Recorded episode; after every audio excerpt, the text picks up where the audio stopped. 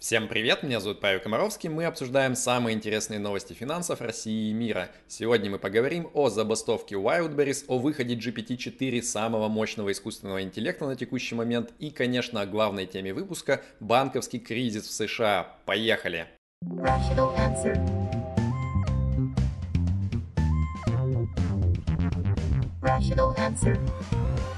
Больше налогообложения, богу налогообложения. Минфин и МИД предложили Путину приостановить действие всех вот этих соглашений об избежании двойного налогообложения с недружественными западными странами. И это типа преподносится как вот такой симметричный ответ на западные санкции, которые типа слишком вредят россиянам.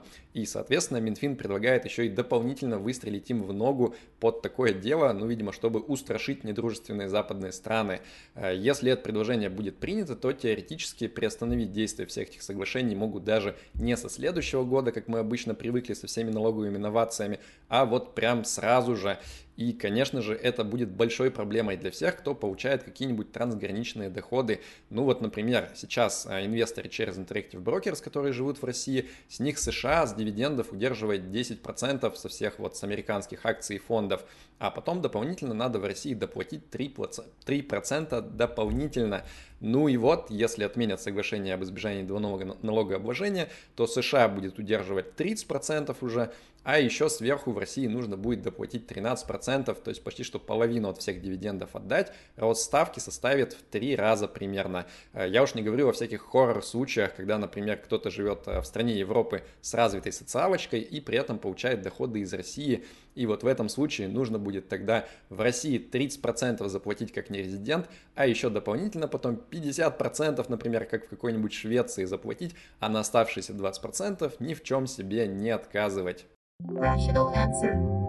Фонд недвижимости ПНК Rental заявил «Я устал, я ухожу». Э, кажется, среди российских инвестблогеров только ленивый не рекламировал фонд недвижимости ПНК Rental. Э, идея была простая, что ты отдаешь бабки профессионалам, которые на эти деньги накупают э, целую портфелюшку недвижимости коммерческой и доходно ее сдают под огромную доходность. Но на прошлой неделе было внезапно объявлено, что фонд этот будет расформировываться, причем обоснование было немножко странное. Вот сказали, что типа очень сильно замедляется ввод новых проектов коммерческой недвижимости, и фонду будет как бы сложно диверсифицироваться из-за этого. И мне как-то звучит странновато, потому что мне вот по интуиции наоборот казалось, что если ты предполагаешь, что вот у тебя есть портфель активов, и ты ожидаешь, что будет резко сокращаться в будущем предложение этих активов, то это же как бы хорошо для портфеля. Наверное, цена должна вырасти от этого по оставшемуся портфелю. Но черт его знает, я не настоящий спец по недвижке, может быть, я чего-то не понимаю. А, при этом фонд торговался на Мосбирже, и вот это все преподносилось, что бумажная недвижимость это так классно и удобно, ликвидно, можно в любой момент продать. А вот как только появилась новость о том, что фонд будет закрыт, то его мгновенно заделистили, и, естественно, никто заранее выйти-то и не успел бы. Так что вся ликвидность, она куда-то испарилась. Людям теперь придется несколько месяцев ждать, а, когда все будет продано внутри фонда, и деньги распределят между всеми вкладчиками такие дела. Российский убийца Инстаграма, запрещенного, напоминаю, на территории РФ под названием Росграм, пытается привлечь у инвесторов 250 миллионов рублей под обещаемую доходность 950% за три года. Комментариев у меня никаких нету к этой новости, как говорится, не является инвестиционной рекомендацией. Wildberries это такой популярный маркетплейс в России, на котором можно купить одежду и еще кучу других товаров. Соответственно, если ты хочешь торговать себе в прибыль, ну, собственно, какими-нибудь товарами, то очень удобно делать это на уже существующем маркетплейсе, таком как Wildberries, противоположность необходимости самому строить сеть дистрибуции, привлекать клиентов и так далее. Это долго и дорого. Ну вот по аналогии э, начинающему автору гораздо проще публиковаться на VC Hub или Picaboo, где уже есть куча читателей, чем пытаться привлечь читателей как-то вот самостоятельно. А, это создает довольно большую концентрацию власти в руках этого самого маркетплейса, ну, потому что он один и большой, а бизнесы, они как бы маленькие. И, в общем, в какой-то момент Marketplace может начать хотеть всяко разно щемить эти самые бизнесы. Например, им гигантские штрафы впаивать, загонять в минуса и так далее. Ну и вот они не могут как-то особо этому противиться, как то когда ты такая вот малипусечка, что ты сделаешь этому маркетплейсу. Но э, бизнесы, которые торгуют через Wildberries, они решили попытаться, объявили гигантскую забастовку общероссийскую, и у них даже как-то вот получилось, а, бренд Wildberries, он не сходил с экранов и заголовков новостей всю неделю, и не в хорошем смысле в итоге пришлось Wildberries штрафы поотменять, э, точки бастующей выдачи заказов обратно ввести в действие, а, а в Госдуме заговорили вообще о том, что надо бы срочно принимать какие-нибудь законы, которые будут регулировать все это взаимодействие. Мораль здесь такая, что какая бы рыночная сила у твоего бизнеса не образовалась э, избыточно, если ты будешь злоупотреблять слишком сильно, можно в итоге и огрести. Rational answer. На прошлой неделе сразу куча источников сообщили о том, что Тиньков предлагает некоторым избранным премиум клиентам оформить карточку банковскую от казахстанского банка Freedom Bank, а потом такие же слухи появились и про Альфа-банк. Правда, в итоге все участники процесса, они поспешили откреститься от этой новости, и Альфа-банк, и Тиньков, и сам Freedom банк, но при этом в телеграм-каналах и в чатах продолжают писать, что вроде как кому-то такие предложения все-таки поступают. Я не знаю, мне не предлагали, но я и не премиум клиент Тиньков, поэтому хз. Rational answer. Как мы помним, российская дочка австрийского банка Raiffeisen последний год зашибала гигантские прибыли, ну, после февраля 2022 года. Только вот вытащить их в Европу, в родную, она никак и не могла, эта группа, ну, потому что были всякие указы президента, которые запрещают распределять дивиденды и так далее. А у Сбербанка в Европе тоже остались активы, ну и тоже вот он с ними ничего сделать не может уже из-за европейских санкций. Вот эти два банка по сообщениям в прессе и решили, а что бы им не помочь друг другу. А, надо просто разменяться активами, ну вот по бартеру как бы Райф заберет то, что у Сбера было в Европе, Сбер заберет у Райфа то, что у него в России сейчас есть, ну и вот как бы никакого вот этого крамольного трансграничного перетока капитала и не произойдет, все типа будут счастливы. И даже пишут журналисты, что этот проект носит кодовое название название «Красная птица». Правда, не сообщают, кого в данном случае определили в петухи э, Райф или Сбербанк, не знаю. А вообще ситуация, конечно, напоминает все эти мемы про кота-шлепу, что вот типа это не обход санкций, если ты в обмен на свои активы э, помогаешь Сбербанку получить свое, то, что у него заморозилось в Европе. Э, ну, реально ситуация немного странная, как бы, может быть, формально это не считается помощью в обходе санкций, но вот по сути как бы немножко напоминает. Я что-то не уверен, что западные партнеры, они поймут и простят Райф в данной ситуации. Э, ну и для россиян на самом деле, если этот размен все-таки случится, это будет не очень-то хорошая новость, потому что сейчас через Райфайзен идет огромное количество международных расчетов, трансграничных переводов и так далее, ну потому что его статус вот такой э, дочки официального иностранного крупного банка уважаемого, он позволяет чуть меньше беспокоиться за то, там дойдет SWIFT перевод или нет до назначения, а вот если Райфайзен станет э, как бы российской дочкой уже, то таких привилегий у него, наверное, не будет, и будет немножко грустненько, не очень понятно вообще, как платить э, через границу после этого. Rational answer.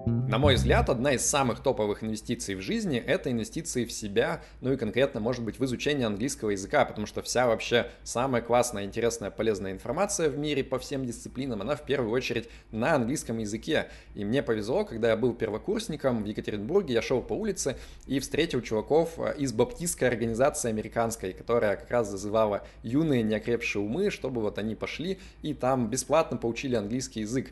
Э, я на это повелся, баптистом в итоге к сожалению или к счастью, не стал, но стал интересоваться английским гораздо сильнее, там с этого момента грамматику стал учить, э, читать Гарри Поттера, Стивена Кинга, фильмы смотреть в оригинале и так далее. Э, ну и по итогу английский стал знать сильно лучше своих сверстников, и это мне сильно помогло потом в жизни. Я практически всю свою карьеру работал в разных крупных международных компаниях, где общение было на английском, э, сдал несколько сертификатов международных ACCA, CFA, переехал вот сейчас в другую страну жить и так далее. В общем, жизнь моя мне кажется, без английского была бы гораздо более грустной, скорее всего. А, когда-нибудь я отдельный большой материал сделаю вот со всеми принципами, которые я понял по изучению иностранных языков, а сегодня у нас честная реклама курса от Яндекс Практикум под названием «Английский для продукт-менеджеров». А, для тех, у кого текущий уровень примерно интермедиат и кто планирует работать в международной IT-команде, а времена нынче такие, что вот такую возможность исключать, наверное, никому не стоит. А, само обучение длится 7 месяцев по 2 занятия в неделю и выстроено вокруг типичных рабочих ситуаций и полезных для карьеры навыков от самопрезентации на собеседовании, питча стратегии продукта до всяких там сложных переговоров с заказчиками или командой и нетворкинга. А, по ссылке в описании к этому видео можно записаться на бесплатную консультацию, ребята там вам помогут определить уровень, расскажут о курсе и так далее. Как говорил Шайя Лабаф, just do it! Rational answer. Широко известный международный брокер Interactive Brokers на прошлой неделе обрадовал россиян письмом о том, что никакими ценными бумагами, номинированными в евро, торговать больше нельзя будет после 24 марта из-за санкций. А, при этом, судя по всему, под раздачу попадают и те, кто живут в России или Беларуси, и граждане этих стран, которые проживают постоянно где-то в других местах. Единственное исключение, вроде как, если вы резидент Евросоюза, то на вас это ограничение не распространяется, ну, хоть и так нормально. Американская биржа NASDAQ объявила о том, что она планирует заделистить акции ряда российских компаний Яндекс, Циан, Озон, Киви и HeadHunter с 24 марта. Я уж хз, почему именно эта дата, почему на ней клин светом сошелся у всех западных партнеров наших. Но, тем не менее, торги этими э, бумагами так и так уже больше года не идут с февраля 2022 года. Так что жест в каком-то смысле он такой вот, ну типа символический. Не надейтесь на скорый возврат к былым нормальным временам это уже не вернется. Такие дела. Ну и переходим к главной теме прошлой недели – банковский кризис в США. А перед этим сначала небольшая минутка экскурса в историю. В 2008 году тоже был большой финансовый кризис. А, ну и вот в ходе этого кризиса зашатался крупный американский банк под названием Bear Stearns.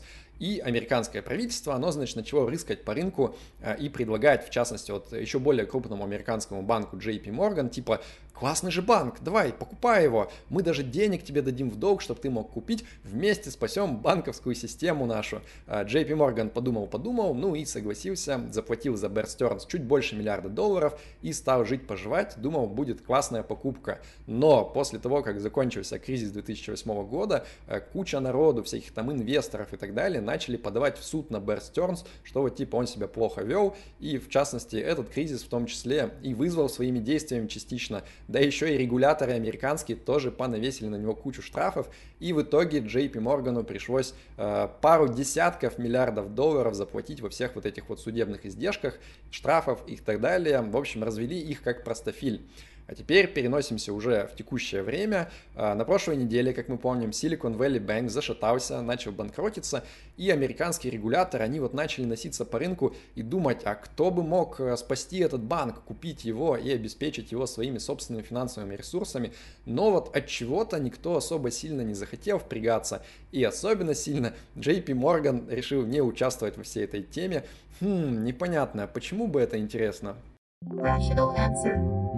Собственно, продолжение предыдущей новости. Акционеры обанкротившегося на той неделе Silicon Valley Bank, они уже успели подать э, в суд на руководство этого банка. Э, обвиняют они его в securities fraud, то есть то, что называется мошенничество с ценными бумагами. И в Америке с этим вообще строго. Э, там по закону, если вот компания утаила от акционеров какую-то важную инфу, и потом вот это все всплыло, и, значит, из-за событий, связанных с этой инфой, акции очень сильно упали, то типа вот инвесторам как бы нанесен непоправимый урон, э, это само по себе типа зашкваром считается. Вот э, инвесторы в Silicon Valley Bank, они говорят, что типа руководство виновато в том, что они заранее не сказали, что у банка особенно сильная подверженность риску банкротства. И это, конечно, полный лол, потому что любой вообще банк, э, чье руководство выйдет и скажет так, официально, ребята, у нас риск банкротства повышенный. Понятно, что даже если у банка в целом все неплохо, то ровно в этот момент он мгновенно уйдет под воду, ну, потому что все запаникуют, начнут доставать деньги и начнется набег на банк. Это та штука как раз, которая называется самосбывающееся пророчество. Получается, что здесь мы имеем классическую уловку 22 по Воннегуту. А, ну, то есть, э, если ты хочешь, типа, хорошего для своих акционеров, то ты, конечно, ни в коем случае в качестве руководства банка не должен говорить, типа, ребята, у нас скоро банкротство может быть. Но, с другой стороны, если это банкротство произойдет, то типа ты же и окажешься крайним, потому что ну вот ты же должен был предвидеть, ты должен был предупредить заранее, чтобы все успели продать свои акции. Короче, не завидую я Грегу Беккеру, главе Silicon Valley Bank, придется ему сейчас доказывать, что он не верблюд, а это сложно. Одним из главных кандидатов на следующее после Silicon Valley Bank банкротство был другой региональный банк под названием First Republic – но в итоге 11 крупнейших американских банков, они вот договорились между собой все массово закачать в этот самый First Republic Bank как можно больше бабла, а именно 30 миллиардов долларов. Ну, есть подозрение, конечно, что ФРС как-то вот они немножко помогли им договориться на эту тему. А, вот такая вот братская взаимопомощь, а, но это один конкретный банк, а тем временем вообще вся банковская индустрия США, она назанимала у Федрезерва рекордную сумму за прошлую неделю 165 миллиардов баксов. Это даже больше, чем они пытались занять э, в разгар ужасающего кризиса 2008 года. Э, в общем, все это как бы намекает, что э, кризис в американской банковской системе, он еще не миновал, и там еще внутри есть вот определенные скрытые проблемки, и вот непонятно сейчас, как в итоге, кто победит, типа регуляторы американские, которые будут изо всех сил стараться там всем помогать, всех спасать, успокаивать вкладчиков и так далее, либо не совсем хорошо себя чувствующие балансы у многих банков, и, конечно же, повышенная нервозность со стороны всех вот там и инвесторов, и вкладчиков и так далее. В общем, будем наблюдать, что происходит. И к новостям европейских банков. Credit Suisse – это такой второй по размеру швейцарский банк. И последние годы он прям регулярно по несколько раз в год вляпывается в максимально стрёмные скандалы. Э, ну, например, вот он э, деньги своих клиентов вкладывает в такой фонд Green Seal, который типа э, кредитует бизнесы под залог разных всяких продаж, а потом оказывается, что эти продажи были воображаемыми, и их типа не существовало, и денег тоже нету то он, значит, хедж-фонду Archegos э, выдает в долг денег, э, а потом этот фонд э, просто лопается, и вот Credit Suisse максимально от этого страдает своими бабками. В общем, уже давно создавалось впечатление, что Credit Suisse управляют какие-то прям максимальные рукожопы, то есть они не только клиентам толком не могут объяснить, как деньги зарабатывать на фондовом рынке, они еще и сами только регулярно теряют свои бабки. Ну и вот история дошла до закономерного конца. Э, на той неделе уже окончательно Credit Suisse зашатался, э, акции его повалились опять, э, доверия со стороны широкой публики уже особо нету. В общем, волнительно. Ну и Credit Suisse пришлось идти вот в швейцарский центробанк и там с протянутой рукой 50 миллиардов баксов просить занять, типа вот чтобы не лопнуть окончательно. Ну, естественно, как вот по аналогии, как мы обсуждали в Америке, да, в этом случае, естественно, регуляторы хотят, чтобы кто-то пришел и этот банк спас. То есть как-то вот не хочется просто деньгами налогоплательщиков швейцарских затыкать эту дырку. Поэтому, говорят, сейчас э, идут переговоры, то ли UBS, крупнейший банк Швейцарии, купит Credit Suisse, то ли Deutsche Bank немецкий. Э, я думаю, к тому моменту, как этот выпуск выйдет, вы уже, скорее всего, будете знать, чем там закончатся все эти переговоры. Э, но, тем не менее, вывод здесь такой, европейским банкам тоже не просто сейчас, особенно когда у руля его стоят рукожопы. Rational answer. Отложена новая личинка Skynet. На прошлой неделе произошел релиз GPT-4, самой новой языковой модели нейросетевой из линейки нашумевшей, которую чат GPT, наверное, прославил в том году сильнее всего. И что мы там узнали? То есть э, это текстовая модель, но при этом она сейчас научилась понимать картинки. Более того, она даже может объяснить вам мем э, русским языком, ну или английским, рассказать, что в нем смешного. А еще она сильно прокачалась в программировании, и теперь вот э, люди делятся своими результатами труда. То есть ты можешь просто написать там, а сделай-ка мне игру, в которой можно грабить караваны. И GPT-4, она такая, ну окей, постит тебе код, ты его вставляешь в компилятор, и типа там все работает, а если не работает, то можно просто ей копернуть э, код ошибки, и она извинится, и все поменяет. Ну вот прям как настоящий джун программерский. А, поэтому все развлекаются, все делают кучу разных приложух. Это выглядит довольно-таки удивительно.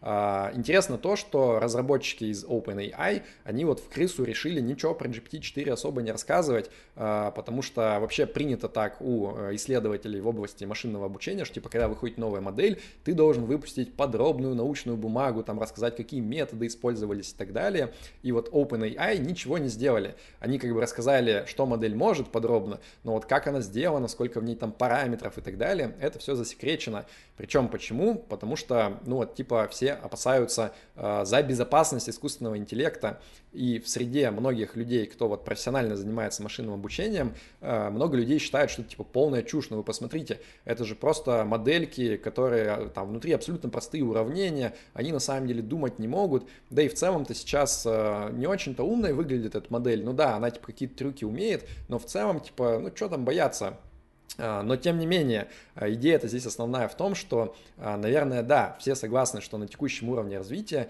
искусственный интеллект, так называемый, ну, он не то чтобы прям сильный, не то чтобы он может сделать что-то страшное и так далее. Но если предположить, что также с такой же скоростью будет развиваться ситуация и в будущем, ну, просто, я не знаю, вспомните за последние 10 лет, какой прогресс сделал искусственный интеллект и насколько сильно прокачались все эти нейросети. 10 лет назад никто, наверное, и представить не мог, что а, настолько круто будут они рисовать, решать задачи и так далее. Вот, если это э, в будущее продлить, то как бы ну, предполагается, что, наверное, они еще могут стать сильнее. И в целом какой там предел непонятно, потому что э, вычислительные мощности все время усиляются, все время больше и больше денег тратят на это. Ну и в какой-то момент вполне реальная ситуация, когда мы получим действительно сильный искусственный интеллект, который точно так же, как вот сейчас там всякие шахматные программы кроют людей как бы ковцу, и типа в шахматы невозможно уже обыграть компьютер, ну никак человеку. Ну и тут будет то же самое в любых практически задачах. Возможно, в какой-то момент появится искусственный интеллект, который будет драть людей вот только так. Когда это произойдет, ну, мы точно не знаем. Но проблема-то в чем? Как вообще контролировать этот сильный искусственный интеллект, вообще непонятно. А, ну, потому что люди говорят там, давайте просто обучать эту модель на каких-нибудь э, хороших там примерах. Мы не будем ей просто никакие тексты давать там про насилие, про убийство людей, или кто-то говорит, а давайте в нее зашьем там три правила роботехники Азимова. Блин, ребят, это вообще не работает, ну потому что вот э, что вообще внутри модели творится, никто точно не понимает. Потому что это не то, чтобы вот как программный код, да, когда ты написал, ты можешь разобраться в программе, там типа написано if, т, т, т, then, т, т, т. Нет, там вообще ни хрена не понятно. Это просто огромное количество матриц цифровых, которые там между собой перемножаются. И вот за счет того, что модель немножко эволюционно учится на огромном количестве э, примеров, она что-то там внутри себя начинает как-то понимать взаимосвязи, но человеку разобраться в том, что конкретно у него внутри происходит, ну вообще практически невозможно. И, соответственно, невозможно практически в нее зашить какие-то правила. Э, получается, что мы рискуем создать какого-то вот голема такого, то есть э, сильный искусственный интеллект, а как его контролировать вообще непонятно. Но это как если бы, я не знаю, там мартышки, они бы пытались создать человека, который умнее мартыханов там в сто раз, и при этом такие, ну ладно, там как-нибудь образуется, в общем. Вот, э, дискуссия сложная, на самом деле, по ссылке в описании будет статья большая, которую мы написали на эту тему с э, Игорем Котенковым. А, да и мы отдельную статью как раз вот про AI alignment, то есть про выравнивание ценностей искусственного интеллекта и человека тоже готовим. Будет прям зашибись. Э, подписывайтесь на телеграм-канал на мой, если не хотите пропустить эту статью. А про нейросети и их развитие буду вас держать в курсе, что там дальше происходит. Rational answer. Джон Кармак, э, разработчик из культового ID Software, который сделали в частности игры Doom и Quake, он объявил еще давно о том, что он уходит из Facebook, где он помогал немножко с метавселенными, и вот сейчас он сказал, что он собирается все силы прям бросить на то, чтобы запилить сильный искусственный интеллект, то есть такой как раз, который вот человека во всех практически задачах будет легко забарывать интеллектуальных.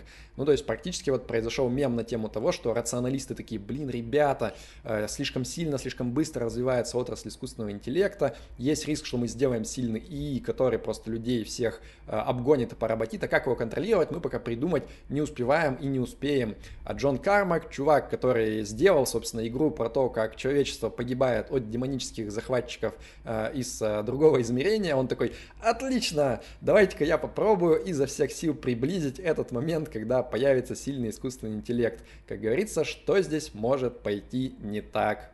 Rational answer. Перед тем, как я расскажу вам хорошую новость недели, хотел сказать, поставьте этому видео лайк и подпишитесь на мой YouTube канал, если вам нравятся интересные новости финансовые. А еще большое спасибо всем ребятам, кто поддерживает нашу передачу донатами на Patreon е в валюте или на Boosty в рублях. Их список вы видите сейчас на экране. Если хотите к ним присоединиться, то ссылки в описании. Итак, э, хорошая новость недели. Российско-канадский документальный фильм «Навальный» получил Оскар. Ура, это хорошо. Да пребудет с вами разум. Пока.